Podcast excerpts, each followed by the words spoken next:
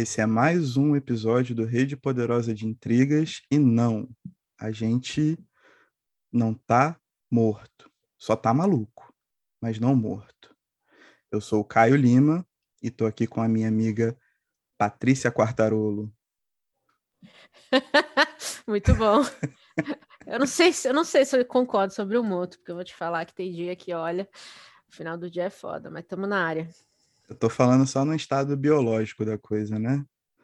Porque ah, okay. até aí sim. O coração e a, o, a, o cérebro já estão meio que num, num estado é. bem defasado. Mas hoje, além da queridíssima Patrícia, que divide isso aqui comigo há mais de três anos, é sempre bom ressaltar. Estamos aqui desde que tudo era mato. Trouxemos o nosso Guga Chakra do Poderoso Resumão. é pra ser elogio, porra? Mas é pra ser legal eu, com as pessoas, eu Caio. Eu tô pensando, eu tô pensando se isso é um elogio também. Bruno Lisboa, direto de BH. Diga daí, Bruno. Pô, valeu pelo convite e a parte do Guga Chakra eu vou deixar para lá. Eu vou entender como uma tentativa de elogio, né? Porque a tentativa é bom, cara. Às vezes execução é A intenção é boa, é do coração. a intenção, a intenção é boa, né? Mas agradeço demais o convite, galera. O papo vai ser massa demais. Vai, vai ser sim, Bruno. Até o, o fim do, do podcast, eu vejo se você consegue se transformar numa coisa maior, um Merval, talvez, né? Nosso queridíssimo Merval, que produz textos e bordões tão importantes para a política brasileira, como ator pornô, quando ele repete seguidamente em alusão à eleição do deputado Frota, ou o texto que ele lançou semana passada sobre as coxas malhadas de Luiz Inácio Lula da Silva e um suposto Sucesso. Sucesso. órgão aparente vangloriado pela esquerda. Prioridades, né, Caio? Prioridades. Você tem que focar no que é importante. Tem que focar no que é importante e, e ele é tem é bem pago para isso, né? Então, tem que fazer exercício, você tem que pensar aí, né? Quantos anos você quer viver? Quantos anos tem o Lula? 90? Entendeu? Então você tem que pensar, tem que fazer exercício. A longevidade da sua vida depende disso. Essa é a mensagem, entendeu? Acho que você está distorcendo aí, para variar mais uma vez, as palavras do grande Meval. É verdade. Ele saiu da, da política e foi para geriatria aí. Pro esgoto. Isso. Isso mesmo. Correto.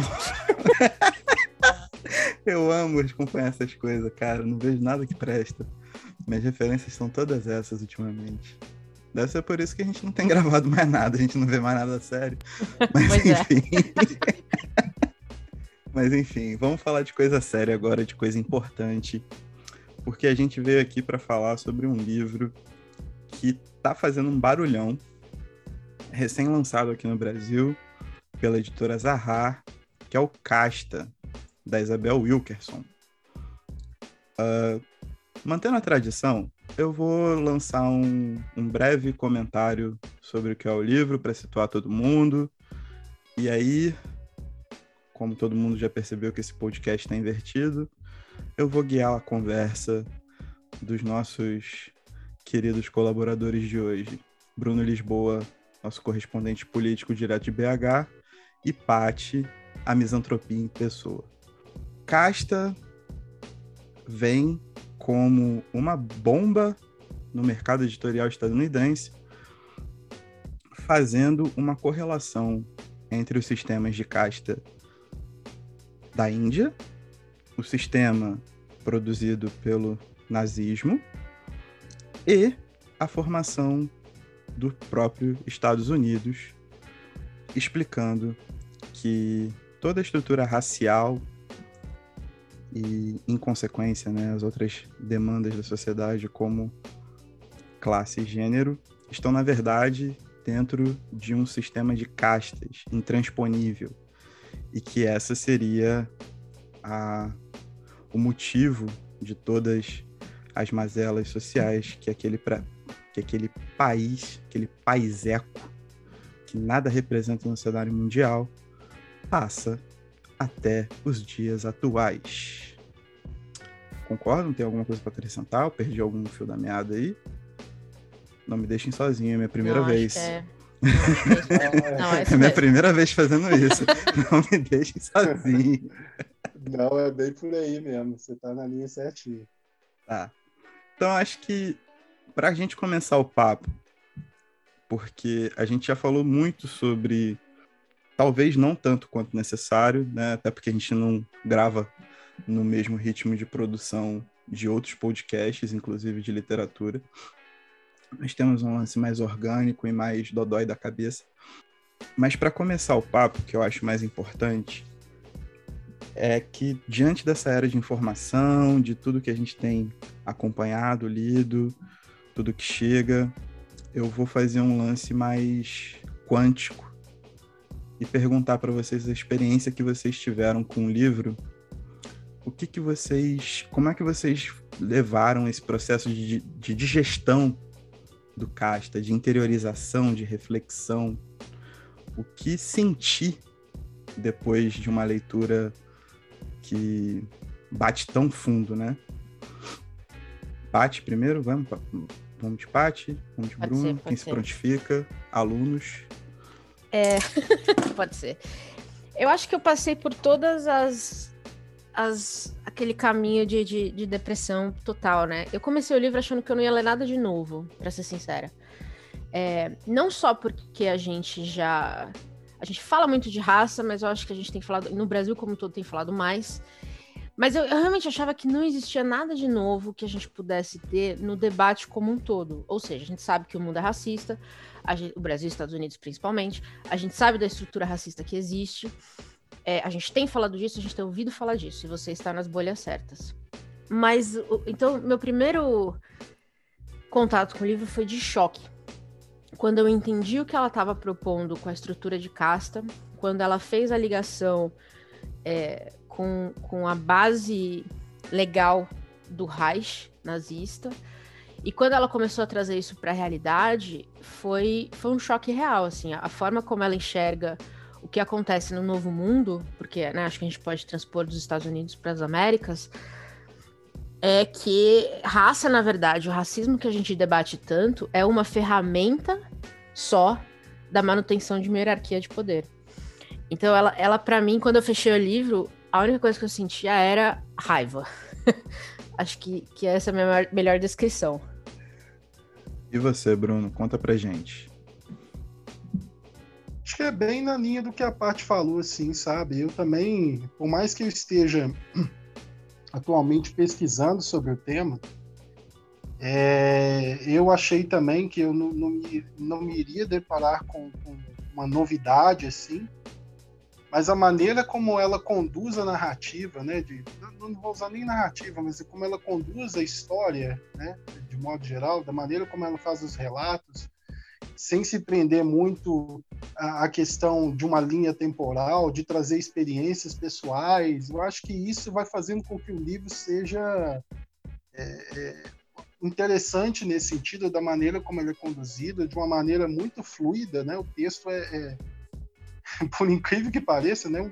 O, o livro é um, é um soco no estômago, mas ao mesmo tempo ele é gostoso de ler, sabe? É, é, um- é uma leitura que ela é viciante. Você, quer, você quer ir avançando, você quer dando continuidade e chega num ponto que, que você vai tomando várias porradas, né, no, no decorrer da leitura, mas ao mesmo tempo você você gosta da maneira como ele é conduzido, sabe? Então é, ele, ele, é, ele, ele tem esse lance meio agridoce, sim, mas é, é um livro que eu considero talvez uma das leituras mais importantes que eu já fiz, por ela acender esse, essa, esse olhar para a questão de enxergar o racismo como um- um- uma questão de um sistema de castas, e fazendo esse link com o nazismo e com, com, com a questão da, da Índia, isso tudo para mim foi, foi uma pancada, assim, também, de, de, de, de de eu não conseguir anteriormente pensar nessa ótica e a partir do momento que foi proposto aquilo eu fiquei é, impressionado assim então o livro o livro para mim foi, foi foi bem bem nessa linha do que eu comentei assim. É verdade, tem uma coisa do tipo, você termina e eu fiquei pensando isso, mas falei, como é que eu nunca pensei nisso antes, né? E você se sente meio burro, assim, porque a forma como ela explica é tão clara, a ligação é tão óbvia que, que eu não sei vocês, mas eu me senti um imbecil. Falei, porra, eu tô falando, eu tô ouvindo tanto falar de, de racismo, eu tô acompanhando essas conversas e tô aqui sem fazer ligação decente nenhuma nessa porra. É, foi pesado. Eu acho que um grande acerto, assim, né? Já talvez adiantando até uns comentários mais para frente, mas um grande acerto foi a questão da própria montagem do livro, né? Porque ela segue uma linha de. É uma sequência interminável de, de, de. Sequência interminável não porque o livro é finito, mas no processo de leitura, ela instiga você aí pro próximo capítulo, né? não sei se isso foi uma organização só dela ou do, ou do editor, ou em conjunto, ou o que é que seja, mas ela conseguiu montar as coisas de uma forma que realmente você vai você vai se alimentando do ódio, que é muito importante. E seguindo, Sim. eu achei, eu achei que ficou muito foi muito perspicaz a, a, a questão da montagem com a questão da busca pela, pela, pela leitura incessante ali, o ritmo e tudo mais. Porém, quando a gente vai aprofundando nessa questão da leitura e vai sentindo mais raiva, eu acho que a primeira coisa que bate pra gente, pelo menos foi o que me bateu enquanto lia, é como que isso tá acontecendo, né? Ou como isso é constatado no meio do que seria a maior democracia do mundo. Sacou? É, como é, lidar com, com o fato de que o país da liberdade está dentro de uma de uma formação extremamente rígida dos seus pares e basicamente irredutível. É, e uma coisa que é muito importante de ressaltar logo no começo, que ela fala, é justamente as questões religiosas ligadas às leis, né? A, a, a manutenção ordeira das coisas. Então, percebemos aí que já na raiz da formação do Estado existe um problema que se perpetua e que não está muito longe da gente, é, é, é um negócio muito doido dos Estados Unidos, né? Não sei ela se tem já que ser viu, chancelada, mas... sacou? Exatamente. Ela tem que ser chancelada. E não pode ser só pela religião, porque você pode seguir a religião ou não. Precisa Sim. de algo que seja de uma força maior. E aí é que eu acho que, é, olhando, lendo o livro, você começa a perceber todos os, uh, os mecanismos que foram utilizados, e que são até hoje, obviamente, para manter tudo como está, né? Então tudo muda para ficar igual, basicamente quando ela, principalmente quando ela coloca aqueles exemplos dos, dos imigrantes que tiveram que pedir para o Supremo é, americano para serem é, considerados caucasianos. É, e vários deles, inclusive, falando que de onde eu venho, aqui onde eu estou agora, eu sou mais branco do que todos eles juntos, né? Ela tem um conto história de um japonês que eu achei engraçadíssimo, inclusive. Até você parar pra pensar que, porra, realmente. É... E sabe que recentemente eu vi um, um, eu vou ver se eu acho o link mando pra vocês. Um comediante é, sino-americano. Se eu não me engano, ele chama Phil Wong. Mas eu vou pegar o nome certinho. E aí, ele, o, o beat dele era assim: pô, vocês estão, vocês ficam me chamando aí de, de, minoria, minoria, meu amigo. Eu sou parte das duas maiores ma maiorias. É. Eu sou branco, eu sou chinês. E do jeito que as coisas estão indo, o mundo vai ser muito melhor pro Wong do que pro Phil no futuro. Sim. Porque a, essa questão de raça, quando ela explica que né, esse conceito chegou nos Estados Unidos é, junto com a escravidão, 400, 500 anos atrás, é, é, que a gente percebe. Ela fala, inclusive, né, na África não existem negros. Né, você vai para lá e eles não se identificam como negros, eles são Igbo, eles são Yorubá, eles se identificam junto mais às suas tribos. É, e isso desde sempre. Então, o americano conseguiu reinventar a classificação das pessoas. É uma coisa muito louca quando você olha.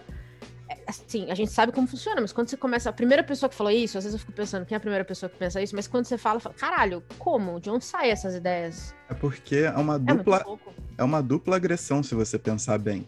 A primeira é porque você tá num processo de racialização. Então, tipo, você tem uhum. o branco e você tem o negro. Só que o problema é que esse negro não é de uma origem única. Exatamente. Ele é um estereótipo perdido. Então você, além de racializar naquele ponto, você destitui a pessoa da identidade anterior dela, sacou? Então, isso é, é, é muito pesado. Ah, tem uma cena do Atlanta que virou até meme, né?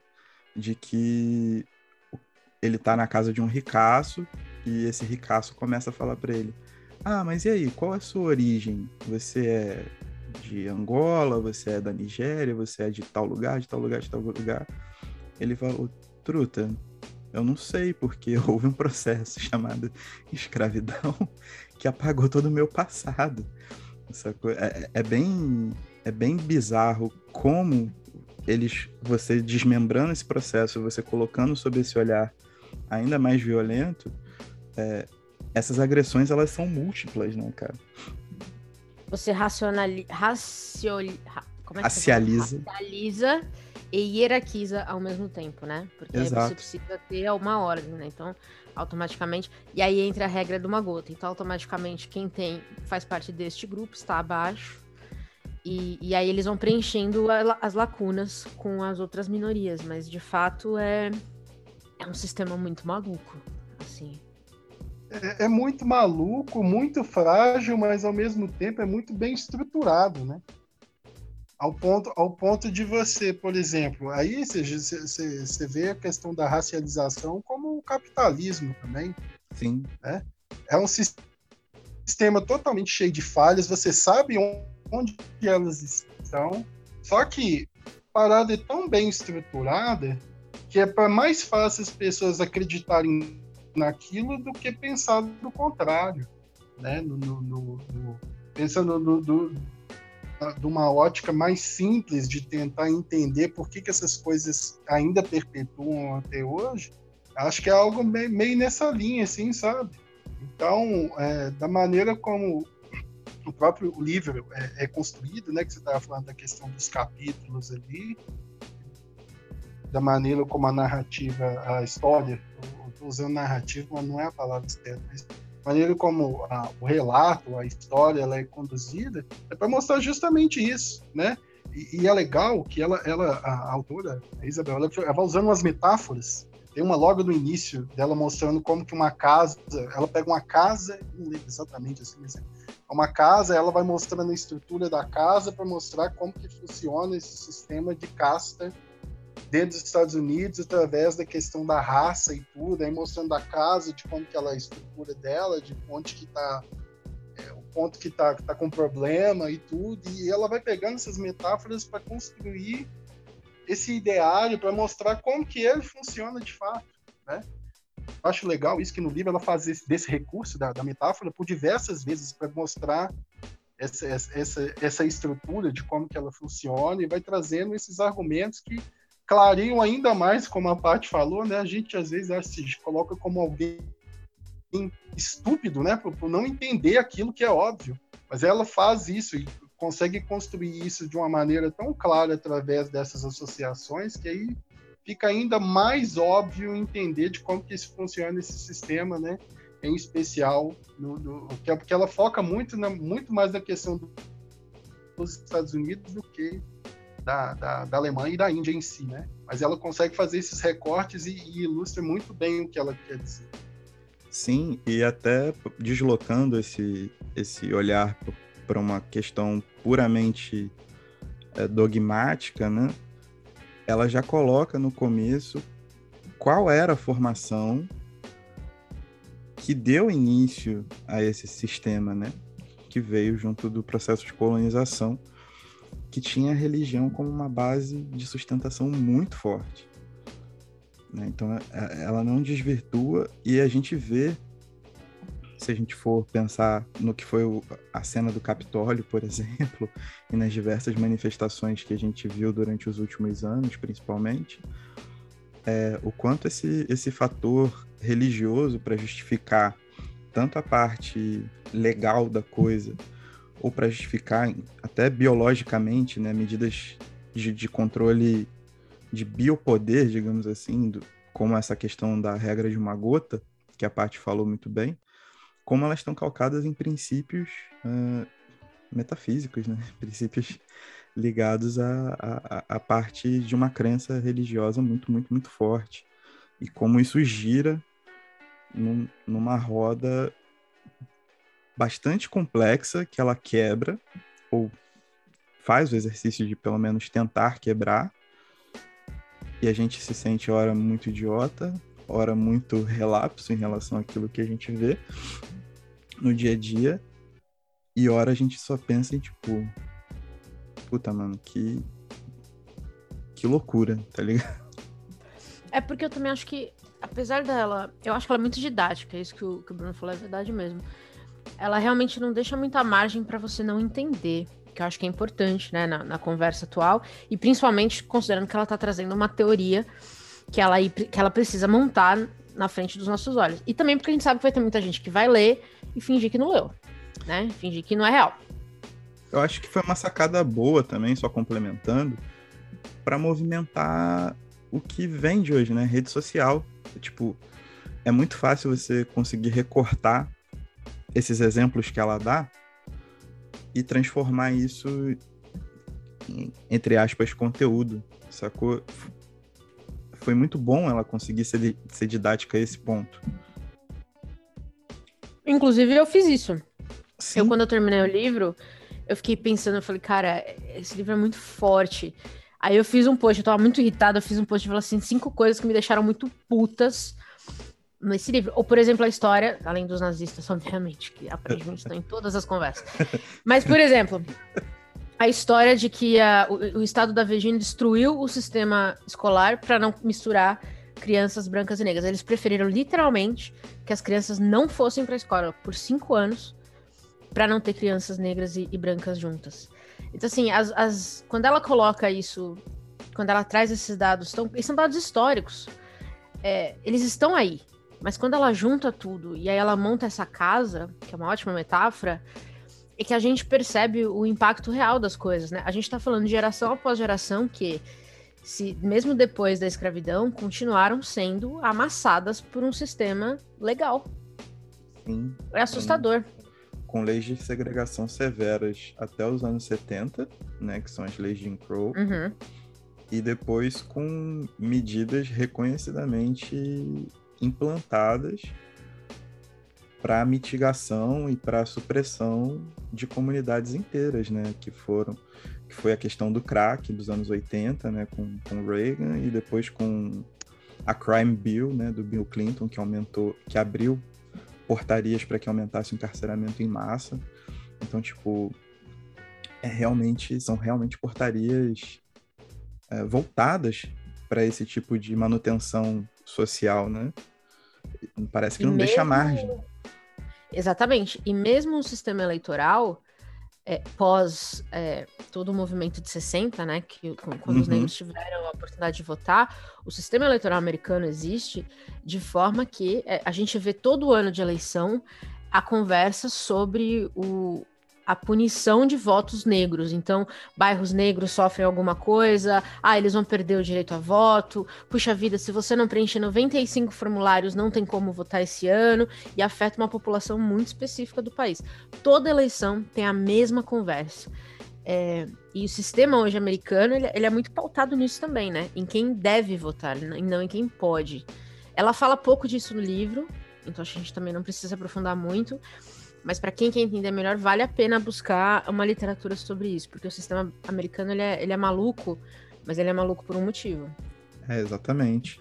Eu acho que, e além de tudo, né, tipo, existem portarias que permitem uma espécie é, que é trabalho escravo, né? O documentário A 13 Terceira Emenda no Netflix, por exemplo, Boa. fala muito sobre isso, cara. O sistema prisional hoje talvez seja o maior problema, o sistema carcerário, e o sistema, o, o judiciário penal, talvez seja o maior problema a ser encarado, ou pelo menos o mais imediato, pelas populações, principalmente negras, né, mas também latinas. E, e, tem muita literatura sobre isso, tem muita gente boa falando, então fica a recomendação.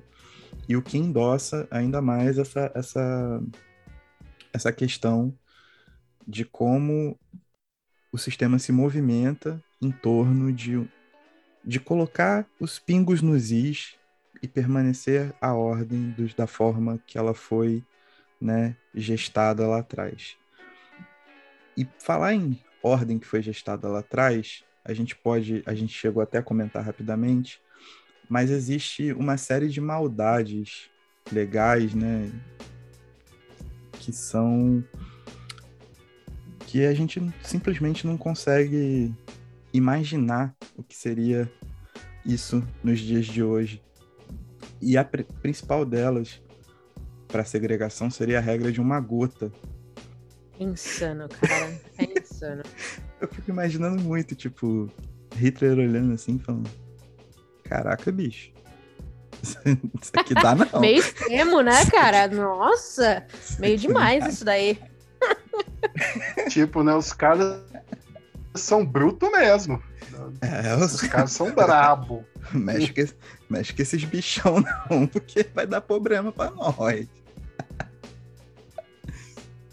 Mas dentro dessa, desse círculo de maldades, algumas coisas foram escancaradas e muitas relações com o nazismo foram abertas.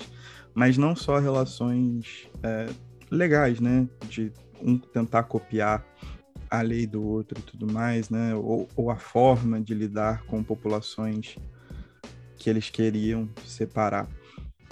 Mas também um forte apreço empresarial. então temos aí grandes empresários americanos simpatizantes e que levaram aí algumas tecnologias ou algum tipo de recomendação especial dos nazistas para a América e vice-versa, dentre eles nosso queridíssimo Pat Henry Ford. Ah, fantástico, gênio. Né, alguns grandes cineastas de Hollywood que quer dizer, que manifestaram interesse de levar a tecnologia para que os nazistas tivessem uma nova tecnologia melhor que o rádio para ativar, para ativar e otimizar seu meio de propaganda. É... Eu não sei se isso já consegue chocar a gente tanto assim mais, né, vivendo no Brasil de hoje. Mas é...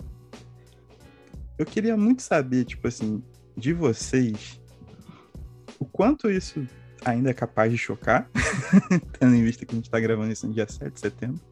Eu, eu acho que ela não deixa isso tão explícito no livro, mas uma coisa que o Bruno já puxou e que eu acho que a gente pode tentar até conversar um pouco mais, é o quanto isso também não é um sistema. O sistema de enquanto o sistema de castas não está incluído na ordem capitalista, o quanto de capitalismo não está incluído no sistema de castas, sacou? Ah, chocar brasileiro não choca porque a gente tem o Partido Novo, né? Tá aí, então. Tá dado. Tá em casa. Mas eu, eu acho que a, a, conversa casta, raça, hierarquia, capitalismo é muito boa. Eu não sei se eu tenho garbão para falar muito, mas ela é muito boa, porque o capitalismo também não deixa de ser uma hierarquização, né? É, de poder, porque dinheiro virou poder. Eu, eu precisaria pensar um pouco mais, talvez beber mais e pensar um pouco mais sobre isso. Não sei, Bruno, você consegue dar uma elaborada para a gente começar daí? Olha, assim, pensando, pensando nessa questão da hierarquização, né, vamos dizer assim, é, eu acho que os, os, do, os, dois sistemas, vamos chamar assim, eles se retroalimentam, sabe? O capitalismo depende do sistema de casta e, e, o sistema de casta depende do capitalismo, por justamente dessa idealização de segregar determinados segmentos da sociedade. Eu acho que a conversa ela parte, ela parte daí. E a gente vê isso aí agora, até pensando na obra, né, o Casta de modo geral, acho que ela consegue, mesmo tendo esse olhar muito, muito especializado em três, em três eixos, né, Estados Unidos, Alemanha e Índia, Eu acho que aí, quando ela consegue expor mais esses sistemas e mostrar para gente aquilo que nos, nos, deveria ser óbvio, né, para entender o que, que é ruim nesse sentido, ela consegue até universalizar essa, esse olhar, sabe? Consegue, de alguma forma, mostrar que esse sistema de casta, esse, esse diálogo aí que eu, que eu falei, né, da relação do capitalismo, da hierarquização da sociedade, está presente em todo lugar. Né? Então, o, o, o, sistema de classes né, de, de, de do, do, capitalismo ali, de, de Marx e etc., né, se a gente for entrar nessa seara assim, dialoga totalmente com o sistema de casta. Então, acho que o, a, o, raciocínio inicial é justamente estabelecer esse eixo. Um, um, um alimenta o outro, um retroalimenta o outro. Eu, eu acho que eu vou até além, posso estar errado. Mas se a gente não tivesse um desses dois sistemas, o de casta ou o capitalismo, eles não se tornariam sustentáveis, sabe? Já teriam caído há muito tempo. Então, acho que essa, essa, essa retroalimentação dos dois é que faz o que, que os dois continuem sendo perpetuados de forma geral, sabe? Tem outras coisas que operam de maneira conjunta, mas essa, essa associação ela é muito pesada e faz com que as coisas continuem como estão. Não sei, né? Posso estar errado também, mas eu penso um pouco dessa forma. Assim. Eu tendo a concordar com você, meu querido Bruno. Mais preciso que o Guga Chakra nas suas análises. Mas é, é porque durante o livro, uma coisa que eu percebi é que ela tece um comentário umas duas ou três vezes sobre como o sistema de castas volta a operar principalmente a partir da eleição do Trump. E aí fica outra questão. Vocês acham que esse sistema de castas ele pode ser aliviado na sociedade, se, se, levando em conta o que aconteceu nos Estados Unidos, né, com a eleição, com os dois governos do Obama? Vocês acham que um sistema de castas, da forma como a gente leu, né, da como foi como foi descrito pela Wilkerson, ele pode ser aliviado de alguma maneira ou ele pode ser é, interrompido durante certo período? Olha, eu, eu vou ser sincero. Bom, vocês sabem do meu pessimismo na resposta natural é não. Eu acho que o Obama, para mim, foi, é, depois de ler esse livro e tudo que a gente conversa desde sempre, para mim foi aquela coisa assim, vamos dar alguma coisa para acalmar os ânimos, sabe? Eu acho que eles só cedem e o sistema em si só cede na medida que ele sabe que não vai perder demais. Porque o que, que mudou de fato estruturalmente nos Estados Unidos com Obama? Foi muito pouco, se você pensar. É... Tanto que ela menciona ele muito pouco no livro. Você imaginaria que o primeiro presidente negro fosse um puta de um teto de vidro que ali passou, ele foi a primeira pedra nesse teto, mas eu não acho que foi. E eu tenho a impressão que a Isabel Wilkerson também não vê assim, sabe? É, eu acho que ele foi a figura para mostrar que, e muito americano médio passou a acreditar nisso. Nós não temos um problema racial, porque o nosso presidente é negro. É, seria a mesma coisa se no Brasil dizer que a gente não tem um problema de cono, pois que temos um presidente. Então, assim, eu acho que. Eu, eu acho que não. Eu acho que o sistema não cai é, e não cede. O que ele cede é o que ele, ele está confortável em ceder. Se é que faz sentido. Mas, de novo, eu sou uma grande pessimista, então. Pode ser eu. Ele cede numa questão de dinâmica, então, né? Tipo, ele vê ali que tem um espacinho e fala, ok. É tipo uma mola. Uhum. Tá bom, vocês querem? Vocês querem uma coisinha? Então tá bom, eu vou baixar um pouquinho a mola, mas aí quando volta, volta o Trump. Entendeu? Sim. Ela sim. volta muito pior. É, no, no, nesse sentido, assim, eu, eu tô um pouco com, com a parte nesse ponto de dizer assim, a eleição do, do, do Obama, é, ela trouxe uma certa visão de esperança para a América, mas assim, a América pensando né, na ótica dos norte-americanos, mas ela representou muito pouco no sentido da mudança do ideário nacional. Né? Quando você pega, por exemplo, é... eu lembro sempre do finalzinho daquele filme do Spike Lee, o Infiltrado na Clã, E quando acaba a narrativa, eles vêm, eles vêm como cenas de 2016. De um, Aquela cena terrível de Charlotte, de um... do carro atropelando todo mundo. Isso, exatamente. Aquela cena ali é, é pancada, mas ali mostra muito do que é o norte-americano. Então, do tipo, no, no, a eleição do, do Obama não seria a, tábua de salvação para pensar no, racismo ter acabado ou retrocedido dentro do, dos Estados Unidos. Na verdade, isso está ali enraizado. Né? Então, é, a, a, eleição do, do, Obama pouco representou para mudar esse ideário nacional, né, de certa forma. Então, é, eu, e, e, quando a Paty falou a respeito do, do, fato do Obama ter sido citado muito pouco, é, é, eu também pensei nessa ótica de tipo ele foi citado muito pouco por quê? Porque não representou muita coisa, né? É lógico que tem um valor simbólico o fato de você ter um presidente negro, o primeiro é, da, da história e tudo, mas de modo geral, o ideário nacional enraizado ali né, não, não mudou muito pouco. Então, isso continua sendo perpetuado, apesar dessas, dessas, vamos chamar assim, de pequenas vitórias aí nesse sentido, que as coisas continuam como estão. Concordo, e tem um adendo que tem uma entrevista dela no YouTube com o Obama, que agora o Obama virou tipo um, um Jimmy Fallon da vida, assim. É o Pedro Bial, né? Não, Pedro Bial. É. Uma entrevista de uma hora, logo assim que ela lançou Casta, em que 49 minutos é, são o Obama explicando o processo criativo dele e dando Mentira. De... Mansplaining? Não acredito. Ah, quando eu sento para escrever, eu ouço tal jazzista, porque me causa uma sensação de tal, tal, tal. Inclusive, eu recomendo que você ouça também. E ela fica visivelmente sem graça. e fala: Ah, ok, eu vou procurar. Achei a dica muito boa. nessa hora ela deve ter pensado: ainda bem que eu não falei de você no meu livro. É. Imagina. em relação a, a, mal falar, eu acho que ela, ela se aproxima de muitos pontos que eu acho que a gente chega à conclusão. Eu acho que o principal deles é que sem uma ruptura, é, verdadeira ruptura, você não consegue superar o, o sistema de castas, né?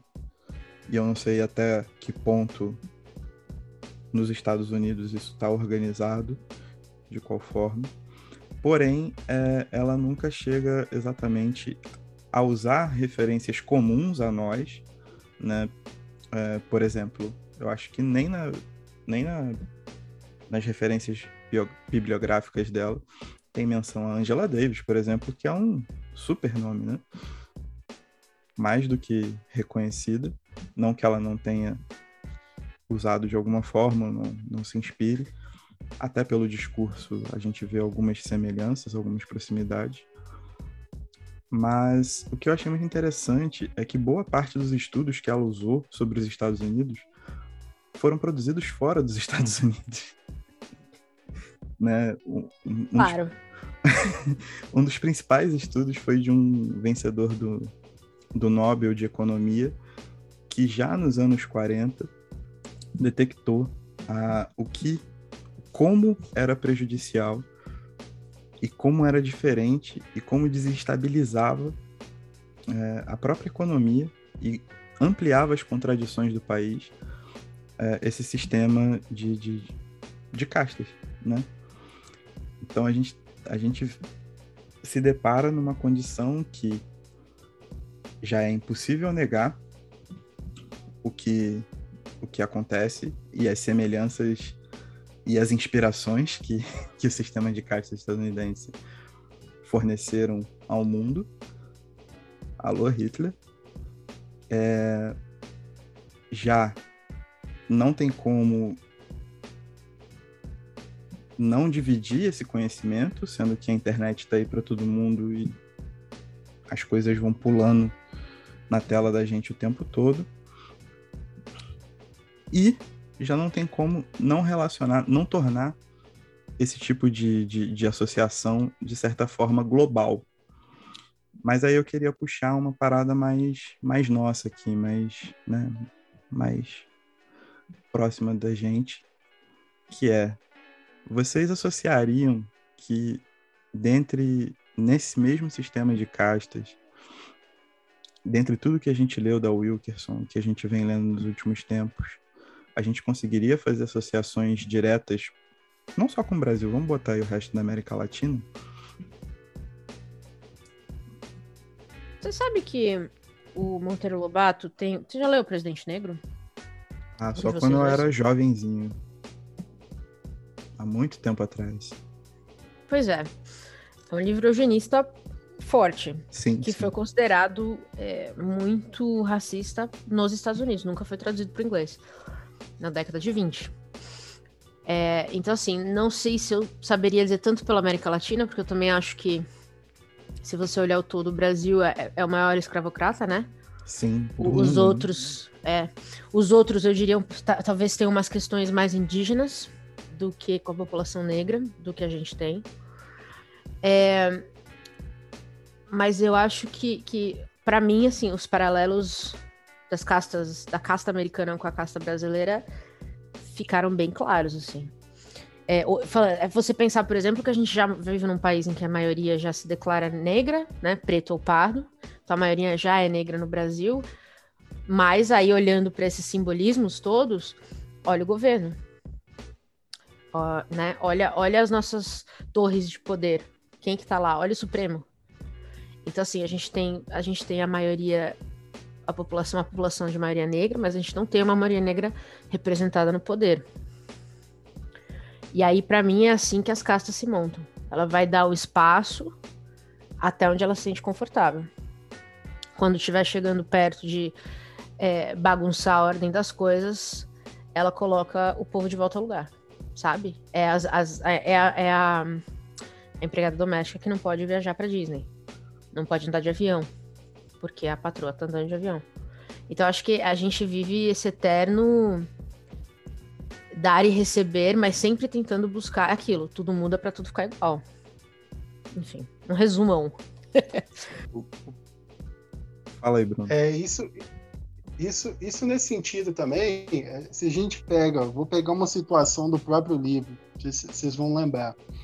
Quando ela vai fazer uma entrevista com um comerciante local e aí ela ela chega, Nossa, fala assim, ah, sou Uhum. do New...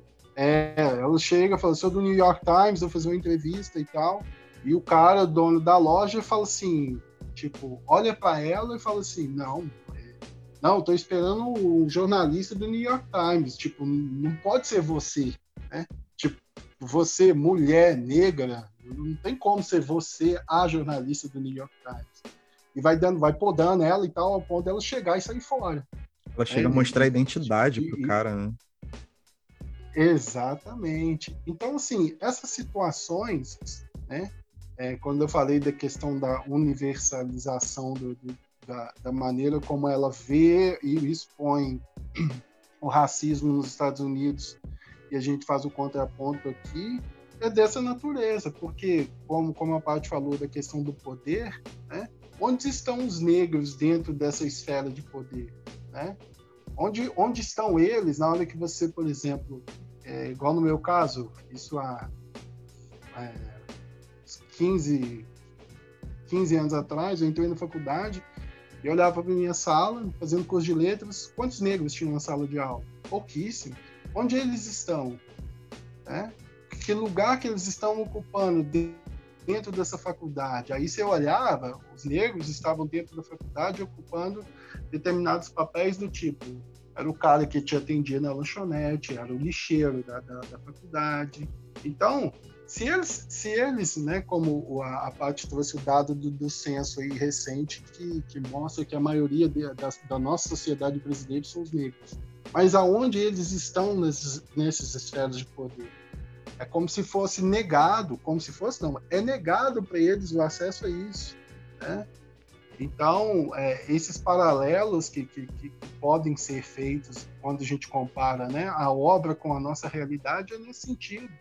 Agora, tem, tem um dado que é, que é interessante, ainda dentro dessa questão do censo, é que lá nos Estados Unidos, se eu não me engano, acho que os negros ocupam 20 e poucos por cento da população, né? E, e, e, enquanto aqui a gente está falando de mais, mais da metade, e da mesma maneira os, os paralelos são, são os mesmos. Né? A gente vê essa discussão aí da, da, da, esfera de poder mostrando um pouco disso. Né? Que os mesmos lugares que eles ocupam lá são os mesmos lugares que eles ocupam aqui. Mesmo apesar de, dessa luta secular aí que, que a gente né, a gente vai pesquisando e vai entendendo como que as coisas funcionam, mas ao mesmo tempo a gente está estagnado, está parado. Né? O que a gente vê lá de, de, de desde o início da escravidão para cá, logicamente a gente tem mudanças estruturais importantes que aconteceram, mas a essência é a mesma, mudou muito pouco. É, até um adendo e uma coisa que ela fala no livro, né? Que é a questão de que a ascensão ou a mobilidade social de negros nos Estados Unidos se dá principalmente pela por meios artísticos, né? E que as expressões artísticas criadas, elas acabam sendo estereotipadas e depois roubadas também, de certa forma. Então, acaba que boa parte dessa ascensão ou dessa mobilidade também é uma espécie de uma caricatura muito triste, né? E Fato. só posicionando rapidamente que tipo ocupar espaços, mas nunca qualquer espaço. Eu acho que um apelo que ela faz muito importante no livro é justamente a educação e a qual lugar você tem que ir lá e tomar de assalto, né? Ou no caso destruir para botar outro. Porque eu não, eu não sei se isso é real, Paty. Vou até tirar essa dúvida com você agora. Mas você que sempre tá muito ligado no pop, eu vi uma coisa muito rápida sobre a Beyoncé ficar muito louca de, da origem de um diamante dela. Que ela descobriu ser de origem de escravos, né? de escravidão, de trabalho escravo. Você viu essa parada? É uma história dessa. Até porque diamantes que vieram da África, você tem grandes chances, né? ou é, teve uma então... época grande chance de ter diamantes de sangue, né? Que era causa de, de porradaria pura na África e assassinato. Tem uma história dessa rolando. Mas eu queria, eu vou trazer, eu vou procurar esse vídeo. Eu não sei se você já viu um vídeo do Chris Rock falando sobre isso. Sobre. Também é no stand-up dele que ele fala assim, cara, o meu bairro é um exemplo da sociedade americana. Vou parafrasear. Eu sou um, um bom comediante, moro na minha mansão. Meu vizinho da frente é o Jay-Z, um dos maiores rappers do mundo. Ali do lado era um, era, um, era um jogador de alguma coisa, um puta jogador também negro. Ele falou: meu vizinho do lado é branco, ele é dentista. Sim. E aí, tipo, destrói toda essa, essa, essa questão de, de, de meritocracias e tudo mais que a gente ouve falar. Que eu, eu, sempre lembro disso, eu lembro disso direto, porque a galera dá risada, mas você vê que aquela risada é desconforto, né? Do tipo, cacete. É, e eu acho que outra coisa importante, que isso que você falou do entretenimento é real, mas também hoje em dia, com essa história de ah, as mulheres vão trabalhar, né? A mulher empoderada, maravilhosa, uhum. o que está acontecendo é a gente vê um número maior de mulheres negras no mercado de trabalho, mas elas também conseguem sair de casa quando elas colocam outras minorias para assumir as responsabilidades delas. Então, o que, que, a gente vê hoje, que no Brasil são as, do, as domésticas, que em maioria são negras, que lá são as latinas né? Que vão ser babás, que vão cuidar da sua casa, vão limpar a sua casa enquanto você vai trabalhar. Mas você tira isso, você cria meio que um, um ringue de minorias, vou colocar minorias entre aspas aqui, mas um ringue, vamos dizer assim, das castas mais baixas, brigando para poder tentar sair disso, mas nunca tirando isso das castas, da casta principal. Não é uma branca que vai limpar a sua casa. Não é. Claro que se for uma brasileira, pode ser aí a gente entra outras conversas. Mas assim, não é a esposa de um médico que vai limpar a sua casa. Ou vai ser babá das suas filhas. Sabe? É meio que. Eles criam. A, a situação que a gente vive hoje é meio que. É, você tem que trazer alguém abaixo de você para você conseguir subir. E aí as castas vão se retroalimentando, sabe? Ou a gente continua alimentando o sistema, apenas criando mais castas para baixo, mas nunca para cima. Sim, é, sim. E isso é muito assustador, porque é muito natural. Sim, eu acho que esse caso da, da, da Beyoncé, mesmo não, não estar alienada da origem de uma peça de valor milionário é, já pode ser um, uma, um pouco dessa representação e a questão justamente de, de quais espaços você vai ocupar, né? Porque não adianta você ser um, um, capitão do mato também, né? Não adianta você estar tá lá, ocupar um espaço, você ser um Jeff Bezos negro, sabe qual é? Acho que isso não resolve muito problema de ninguém. Até porque ela, ela e o Jay-Z já são, né? São Exato. bilionários negros. Exato. Mas você vê, tem projetos muito diferentes, né? A gente já ouviu falar, por exemplo, eu não sei se já foi confirmado, mas a gente já ouviu falar que o Jay-Z e a Beyoncé, na época dos protestos do Black Lives Matter, Black Lives Matters, eles tiram as pessoas da prisão, eles pagam para as pessoas saírem da prisão. Já ouvi falar que isso existe. Não sei se já foi confirmado oficialmente, mas também, assim, não é algo que eu vejo Jeff Bezos fazendo, entendeu? Não, Mesmo para Bill Gates. Com certeza. Né? Então. É, na verdade, aprofundando essa afirmação, o que eu consegui apurar é que o Jay-Z, junto com outro rapper que eu esqueci o nome, e que eu gosto, mas eu esqueci o nome, normal para nós. É, ele, na verdade, paga um, um, um grande. Como é que eu vou falar? Um grande escritório de advocacia. E ele é basicamente exclusivo para lidar com. com a defesa né, de, de, de pessoas que precisam de defesa por delitos pequenos. Porque em alguns estados dos Estados Unidos, se você tiver, sei lá, com 5 gramas de maconha, você pega 5 anos de cadeia. Verdade, é verdade. Tem um documentário com ele na Netflix, se eu não me engano, que chama Time. Exato. Acho que até comentei dele aqui já, que ele fala de um caso bem memorável que ele acompanhou. Então, ele faz o serviço, mas ainda assim, é tipo. É... Ele é bilionário, tá ligado? é, é uma contradição. Exatamente, é. É uma contradição que a gente vai ver no que vai acabar dando. Não, particularmente, não creio que vai dar muito certo. Porém... É, o, é o lance que eu tava falando do capitalismo, né, velho? Exato. Você vê como é que ele opera dentro desse sentido, né? Tipo, o cara é bilionário, ele quer fazer justiça, mas ao mesmo tempo, para ele fazer a fortuna dele, ele tá arregaçando uma galera, entendeu? Então, a, questão é, é, complexa nesse sentido. Eu, eu, Caio, pegando o gancho que você falou de, de, de rap, né? Você está falando da questão do entretenimento e tudo.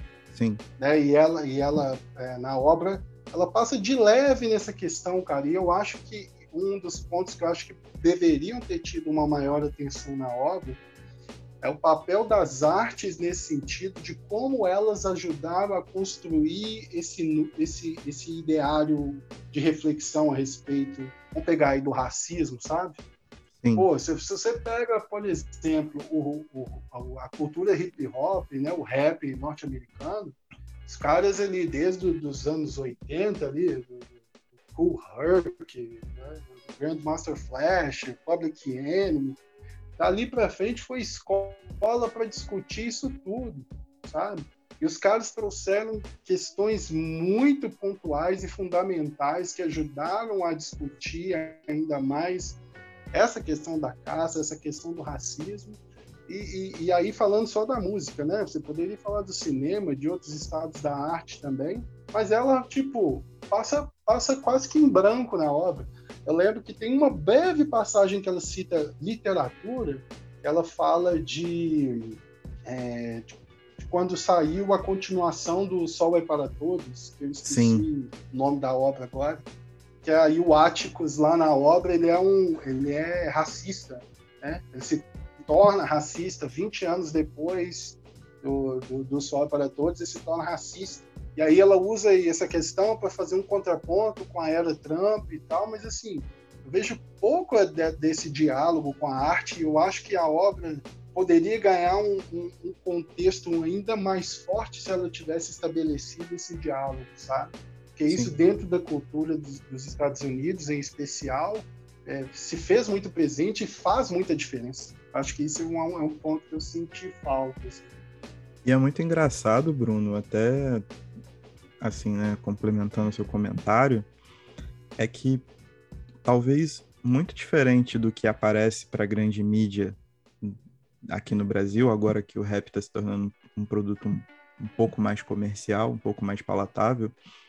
Mas lá, mesmo esses caras é, que fazem a parada mais comercial de todas, assim, sei lá, tipo um Lil Yachty, um Migos, esses caras, eles aprenderam, sabe, é, com esses primeiros rappers e eles têm essa consciência de quem foram, ou, é, pelo menos assim, sabem de passagem quem foram os, os quem foi Martin Luther King, Malcolm X, quem foram os Panteras Negras, sabe qual é, é Rosa Parks, etc. E ainda assim, tipo, para explorar o mercado, que é aí a parte da caricatura, eles eles moldaram a música de acordo com aquilo que que é solicitado e aquilo, né, é o que vende de rap hoje em dia. Então é, é mais uma, uma contradição que, concordo com você, poderia ser explorada, porque também bota muito em questão essa, essa parte que me parece ser muito premente para ela, que é justamente a da educação, né, cara? Tipo, o livro dela vá costurando e vá tecendo com experiências pessoais, com coisas que aconteceram agora, porque é um livro que foi escrito muito recente, num período, inclusive, de certa forma, curto de tempo, com experiências de 200 anos atrás, experiências do século passado que ainda são muito vivas, é, isso tem um fator educador muito forte, né? Eu acho que ela busca muito essa parada e trabalha muito dentro dessas contradições. E eu acho que, carregando o cenário do entretenimento, o rap hoje tem muito a oferecer esse tipo de discussão. Como é que se chegou a esse ponto tanto o ponto de Jay-Z e Beyoncé, quanto o ponto de, dessa coisa de bilionários que querem voltar seus esforços né, a, a criar novas condições dentro daquilo que eles acreditam para as comunidades, quanto a própria galera de comunidade que sabe, que tem noção, do, uma noção de, de, de negritude, uma noção histórica do que aquilo que aconteceu, porém se submete ao, aos anseios do mercado para justamente alcançar é, essa, essa pretensa mobilidade social, né? essa ascensão social, é, é realmente um ponto bastante que ela poderia ter explorado também. Acho que ficaria maneiro, encaixaria bem com o livro. Diz muito sobre casta e principalmente sobre essas pequenas coisas, né? Eu acho que ela se manifesta dentro disso, né? A gente só citou coisas do dia a dia como os grandes exemplos daquilo que a gente vê. E é isso. é muito isso. É, não, e, e é, é, bem isso. E, e, eu me lembrei também, aí resgatando uma fala da parte mais cedo, que é, o livro, logicamente, né, não vai ser o livro definitivo para pensar racismo, caso, etc mas eu acho que ele é interessante e cumpre um papel importante de instigar e ir mais atrás, de pesquisar mais. Né? É, é, quando, quando você se depara com um livro né, que, que ele é bastante didático, ele te traz bastante informação, eu pelo menos me senti muito mobilizado a querer correr mais atrás, saber mais sobre determinados assuntos. Eu até comentei com a, com a Paty essa semana que eu estava assistindo aquela série é, da Amazon Prime, Underground Railroad, que é baseado no, no, no livro, né? Uhum. E aí eu, eu, eu, assistindo a série, eu fui linkando com o Casta constantemente, assim. Ele fala assim, não, no Casta fala sobre isso.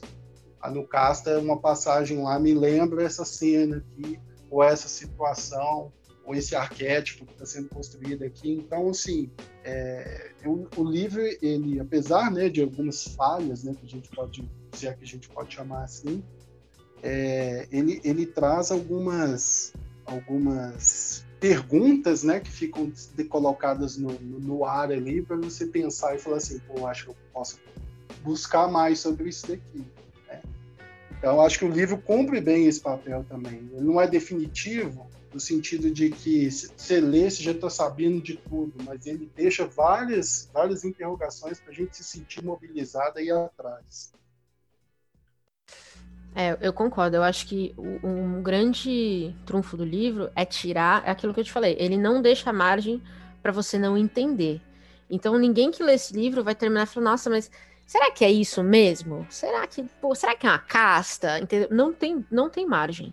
Então, assim, ele é um livro que vai tirar das pessoas, e eu gosto muito quando alguma coisa faz isso, é tirar o poder das pessoas de não saber. Tirar essa, essa questão de, ah, mas eu não sabia que isso acontecia aqui. É, que é, uma, é meio que um véu que muita gente se esconde para perpetuar um, um, um comportamento ou um sistema. Então, esse é um primeiro passo, mas eu, eu, também acho, assim, ele não é definitivo em si, eu não acho que vai ser o único livro sobre isso que vai, que vai sair.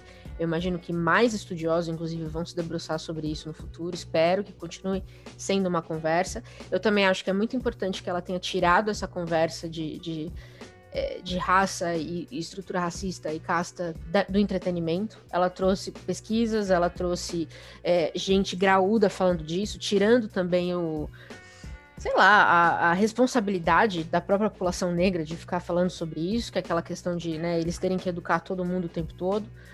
É, eu gosto que ela tomou esse, esse pé, não é o último passo, mas é um bom primeiro, eu diria. É, eu acho que de uns tempos pra cá, vocês comentaram super bem, a gente já tem falado mais de raça sem ser tão desconfortável. Sempre foi uma conversa que eu acho, é, ou pelo menos na minha casa, é, que era desconfortável. Eu acho que agora a gente já vê uma geração mais apta a confrontar seu próprio papel nessa estrutura. Se ela vai fazer alguma coisa sobre isso, eu não sei. Mas eu já vejo mais pessoas brancas falando de privilégio branco, já vejo, sabe, termos que no passado, assim, vai, 10 anos atrás, eu nunca ouviria. Sim. É, então, eu acho que o caminho é esse. O que vai sair daqui, eu confesso que eu, eu como eu disse, né? Eu sou pessimista por natureza, eu não sei o que vai acontecer. Mas dar esse primeiro passo eu acho que é relevante. Essas conversas que a gente está tendo aqui, que elas aconteçam em mais lugares, num, num, fórum cada vez mais diverso, é importante. Que a gente não tenha, sabe, ouvido meu pai que. Né, o meu cunhado fez uma piada sobre. Uma piada, um comentário sobre quando a, a polícia subiu no morro, né? Lembra que mataram acho que 29 pessoas.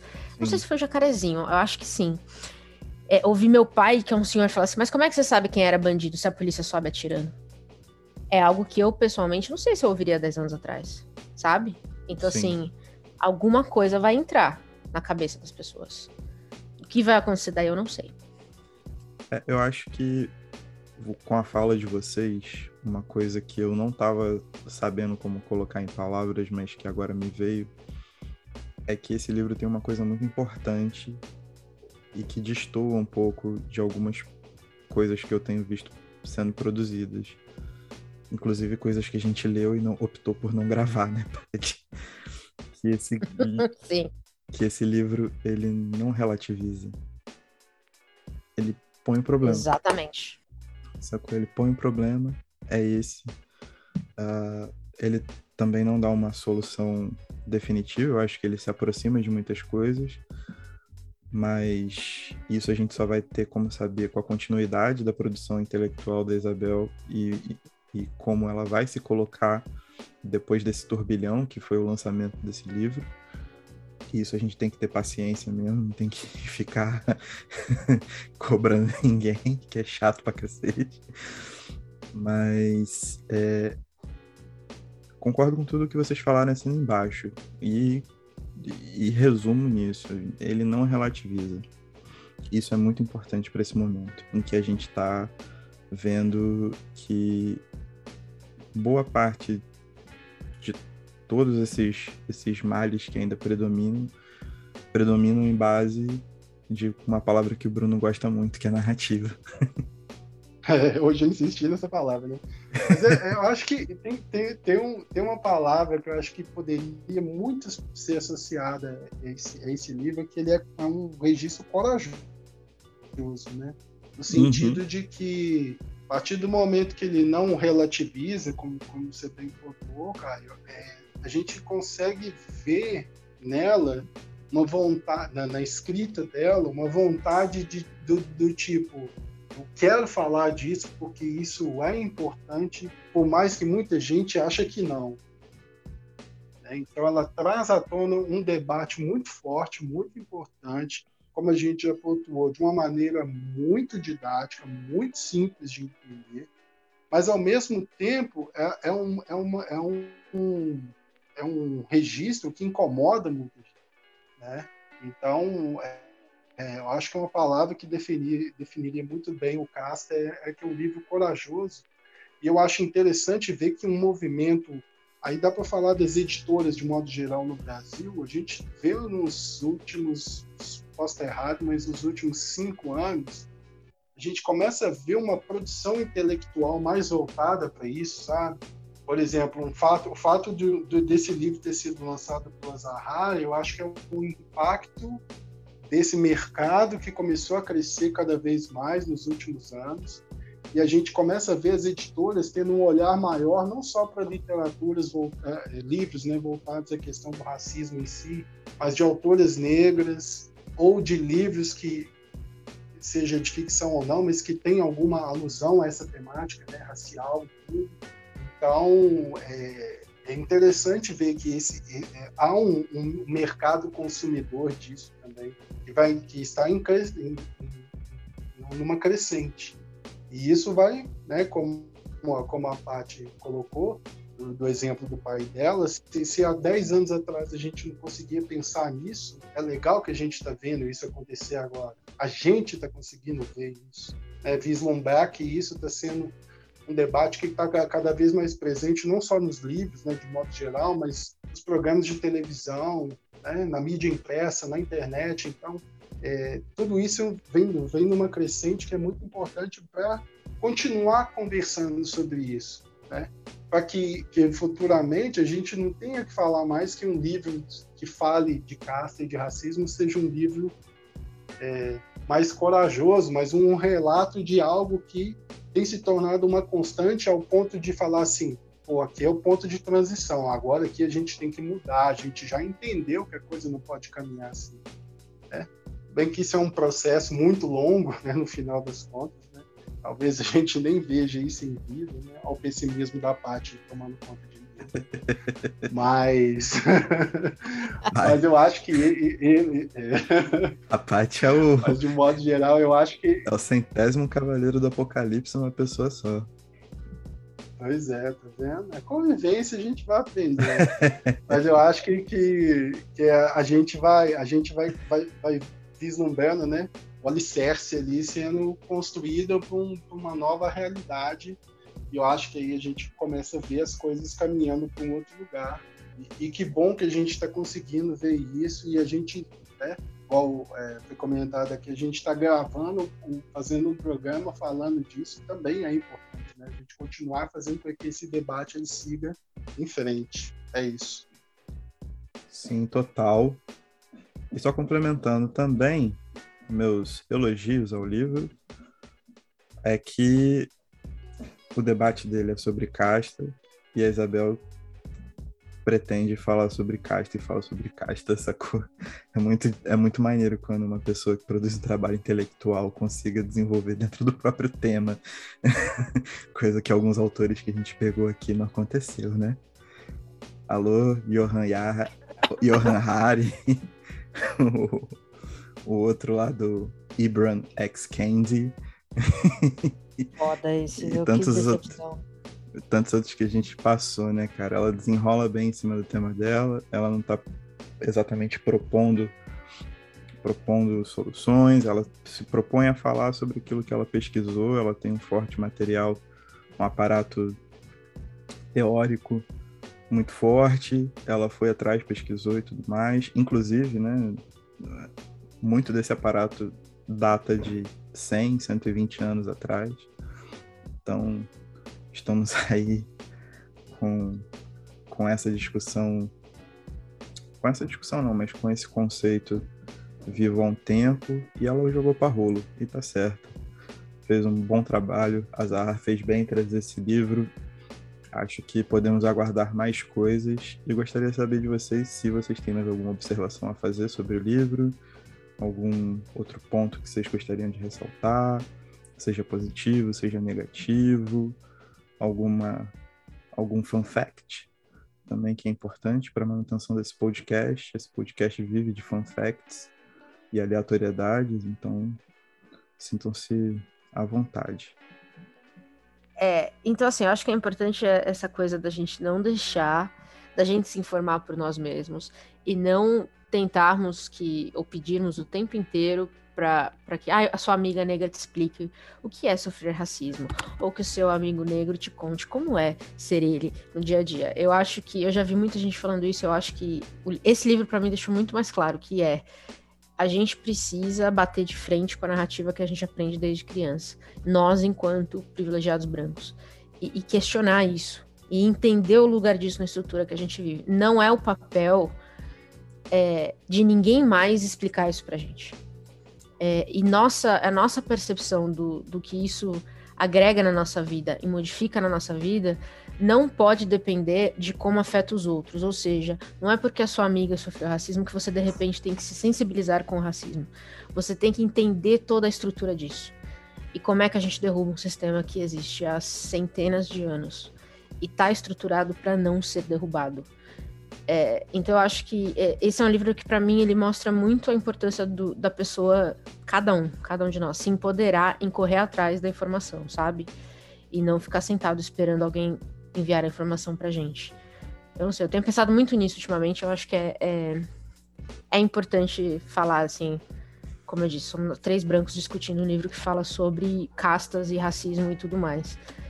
E eu acho que essa conversa tem que continuar, que quer seja numa mesa entre brancos ou com negros ou com quem quer que seja, sabe?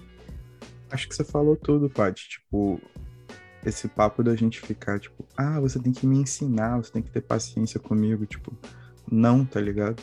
E também a gente não pode personalizar um estado de culpa, a gente tem que ter agência, a gente tem agência sobre aquilo que a gente faz, e a gente tem que ter o mínimo de interesse realmente em pesquisar e discutir e, e, e tentar mudar pelo menos o nosso entorno.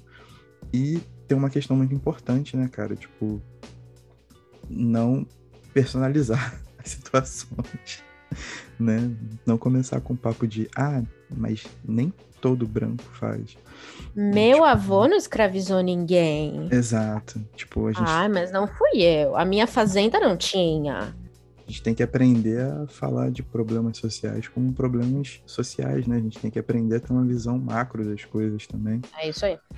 Sistêmica, local. Tem que ter uma visão local, uma visão municipal, estadual, sabe qual é? Nacional, internacional, porque as coisas estão todas entrelaçadas. Como diria um velho sábio barbudo, o mundo é um complexo de complexos e a gente tem que estar tá preparado para para entender esses complexos de complexos e mudar essa realidade aí, tá ligado? Cadê? É o, o lance, o lance da eu acho que quando toda vez que fala-se fala-se de desconstrução, eu sempre penso em ação. Claro, praxis. Então, então isso exatamente. Então, é, a gente para a gente desconstruir muita coisa que talvez talvez não, né? Que veio, veio antes da gente, a gente tem que de alguma forma agir. Essa ação pode ser, pode ser um exercício que para muitos é complexo, né? Como você acabou de, de comentar, cara. Mas é um exercício que é necessário e, e, do, e, por vezes doloroso, né? Porque a gente, igual a gente comentou aqui, ler um livro como Caça não é, não é algo fácil. É algo doloroso a gente pensar que, que, que a humanidade foi regida assim e continua sendo. Mas a pesquisa e as ações diárias e as desconstruções, elas são extremamente necessárias para que a gente, enquanto né, sociedade, aí dizendo de modo geral, a gente consiga construir essas novas realidades é, tão necessárias é, na contemporaneidade. Então, é, desconstrução e ação andam juntas para a gente poder vislumbrar é, é, essa, essa nova realidade que, que, que, e que bom né, a gente ter esse espaço de a gente poder conversar sobre isso e levar isso né, para frente, né, de alguma forma. Porque a partir do momento que a gente tem acesso a isso, a gente não, não fica com isso para nós, né? a gente acaba compartilhando com o nosso entorno. A gente acaba levando essas discussões para o nosso entorno. E é assim que as coisas vão certa forma, evoluindo. Então, é, eu acho que a última palavra que eu tenho a respeito do livro é isso. Eu acho que ele, faz essas, essas, ele provoca né, essas desconstruções, essas interrogações, para que a gente continue agindo, atuando, para poder aprender mais e agir da melhor forma possível. É isso. Depois dessa, DJ toca internacional. O povo já tá cansado de ouvir internacional nesse podcast. Trilha sonora oficial do podcast já. Ai, ai, mas só fazendo mais uma menção, porque eu sou uma pessoa que fica mencionando muitas coisas. Uma pessoa que eu amo de coração, a Beatriz, me falou uma coisa muito importante um dia que eu levo pra minha vida. Num dia que eu só tava fazendo merda. Ela virou e falou pra mim assim: Caio, você tem que saber fazer as perguntas certas. Eu acho que esse livro da Isabel aí é exatamente provocativo nesse nível. Boa, gostei. Concordo. Meus queridos, vocês têm mais algum comentário a fazer? Publi? Querem usar o espaço de vocês para algum anúncio oficial? Algum comentário? Eu tenho não. Segue nós lá no Poderoso. Estamos postando no Instagram quando dá. Mas toda semana tem resenha fresquinha, como sempre. É... E acho que é isso. Não tem muito o que falar, não. Hoje, hoje 7 de setembro, acho que você comentou, né? Foi um dia de merda. É, então é isso. Parabéns, Brasil. Viva a independência. Seguimos. É isso. Eu vou, eu vou beber. Tô pronta. Tá. é, vale, vale, vale fazer menção, né? Programa gravado no dia 7 de setembro de 2021. O que, vai ser daqui para frente, a gente não sabe, né? Mas, de modo geral, é isso. Valeu pelo papo, pela conversa. Foi massa demais. Então, minha galera, é isso. Espero que vocês tenham gostado de mim como apresentador desse podcast no nosso novo multiverso. Se não gostarem, deixem seu e-mail.